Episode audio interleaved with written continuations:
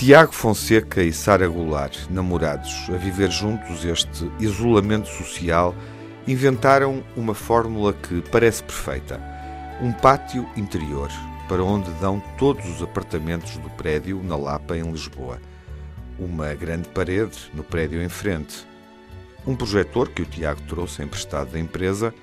Um portátil e uma boa coluna de som, pipocas e vinho branco, mantas e cadeiras na varanda. E voilà, eles criaram todo um festival de cinema lá no prédio.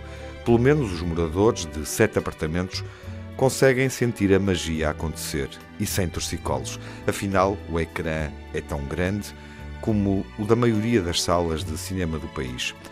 Há anos que a Sara trabalha em produção de projetos artísticos. Ela olhava para aquela parede do prédio ao lado e pensava como era perfeita para projetar cinema da varanda. Há anos que pensava que os bons filmes merecem ser partilhados, aqueles filmes que são um instrumento óptico que nos facilitam discernir aquilo que nunca conseguiríamos descobrir sozinhos. Mas agora tudo passou a fazer mais sentido, agora parece que há urgência naquilo que tem de ser feito. Sara e Tiago partiram das ideias para a ação e sentiram aquela condição maravilhosa, sem nome, num certo estado de graça, a partilha desinteressada, sem nada esperar em troca, um ato nobre que de repente ganhou um propósito.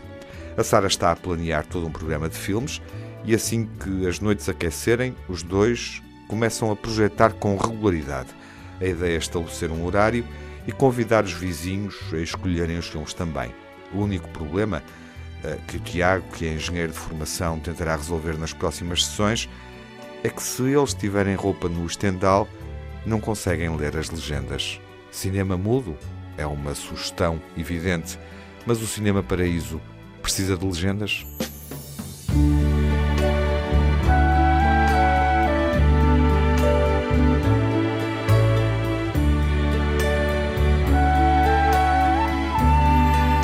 what a wonderful world.